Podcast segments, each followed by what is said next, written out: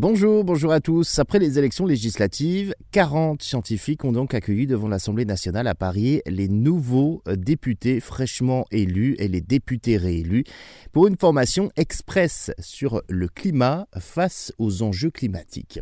Une formation de 20 à 30 minutes, pas plus, et sur les 577 députés de la nouvelle législature, 154 ont suivi cette formation sur les menaces qui pèsent sur le climat et la biodiversité, soit plus d'un quart de l'hémicycle. La plupart des élus de gauche, Europe Écologie, Les Verts et la France Insoumise, 70 députés de la NUPES, 80 de la majorité présidentielle, un seul député LR et un seul RN ont écouté donc ces scientifiques.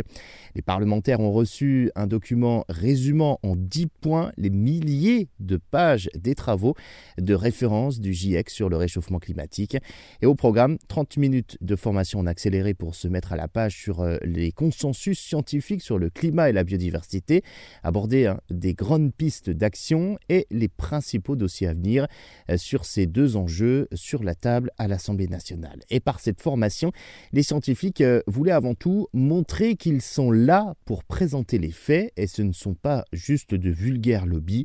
Le but de l'opération est aussi de montrer que la recherche publie et chaque jour.